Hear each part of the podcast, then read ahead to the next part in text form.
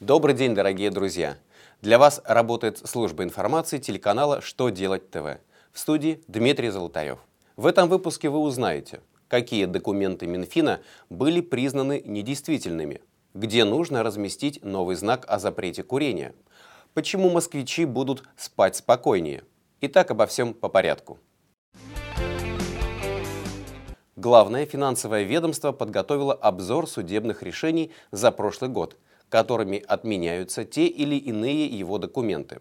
Эту информацию можно использовать для того, чтобы оспорить разъяснения самого Минфина. В частности, рассмотрены споры, в результате которых были признаны незаконными нормативные и ненормативные правовые акты Министерства.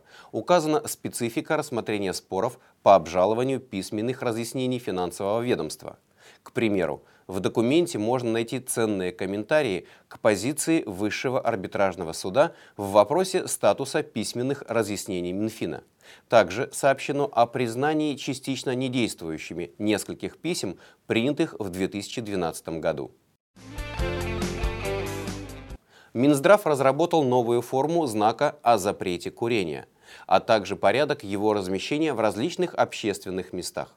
В частности, это входы на территории, в здания и объекты, где курение табака запрещено, а также места общего пользования, в том числе туалеты.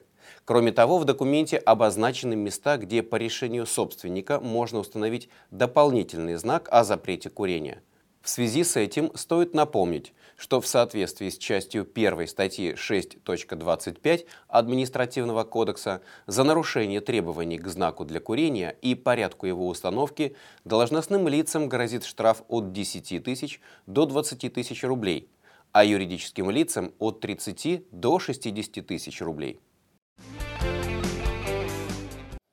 Правительство Москвы приняло постановление, направленное на обеспечение тишины и покоя около жилых домов в ночное время суток. Оно регулирует производство погрузочно-разгрузочных работ возле магазинов, которые непосредственно примыкают к жилью. Согласно документу, при проведении таких работ с 23 часов вечера до 7 часов утра запрещается освещать фарами фасады жилых домов, использовать громкую связь и применять оборудование, превышающее допустимые нормы шума. После того, как автомобиль подъедет к месту разгрузки, водитель должен выключить его двигатель.